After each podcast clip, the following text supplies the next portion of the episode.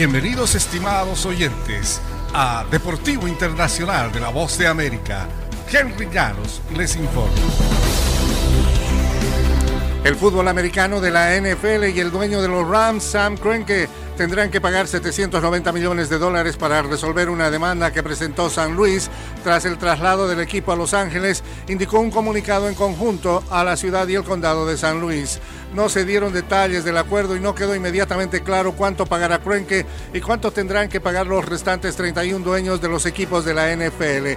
El histórico acuerdo pone fin a un largo capítulo para la región, asegurando cientos de millones de dólares para la comunidad y evitando la incertidumbre del juicio y el proceso de apelación, indicó en el comunicado la alcaldesa de San Luis, Tishora Jones, y el presidente del condado de San Luis, Sam Page. Los funcionarios de San Luis no han determinado cómo se utilizarán los fondos del acuerdo, según dice el comunicado a la prensa nacional.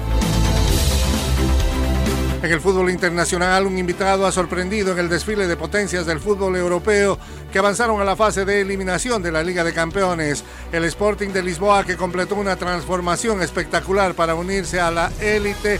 Manchester City y el Real Madrid están de regreso entre los 16 mejores de Europa después de vencer a equipos con los que habían perdido en septiembre. El Paris Saint-Germain también avanzó a los octavos de final a pesar de perder 2-1 frente al Manchester City luego de tomar la ventaja con gol de Kylian Mbappé. La victoria del Madrid 3-0 sobre el Sheriff, cobrando venganza del 2-1 que sufrió en casa contra el campeón de Moldavia hace dos meses, incluyó un gol de Karim Benzema en un día de problemas legales para el atacante francés y de paso le garantizó al Inter de Milán su boleto en el grupo D luego de superar 2-0 al Shakhtar Donetsk en esta Liga de Campeones de Europa.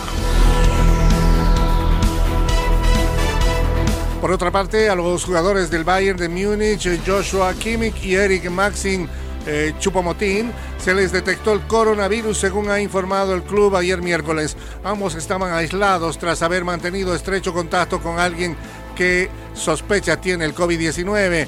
Bayern dijo que los dos están bien. Kimmich declaró el mes pasado en una entrevista televisiva que todavía no había decidido si vacunarse o no y expresó reservas respecto a la vacuna. Sus comentarios preocuparon a expertos en salud pública ya que fueron hechos en momentos en que los índices de vacunación habían bajado en Alemania.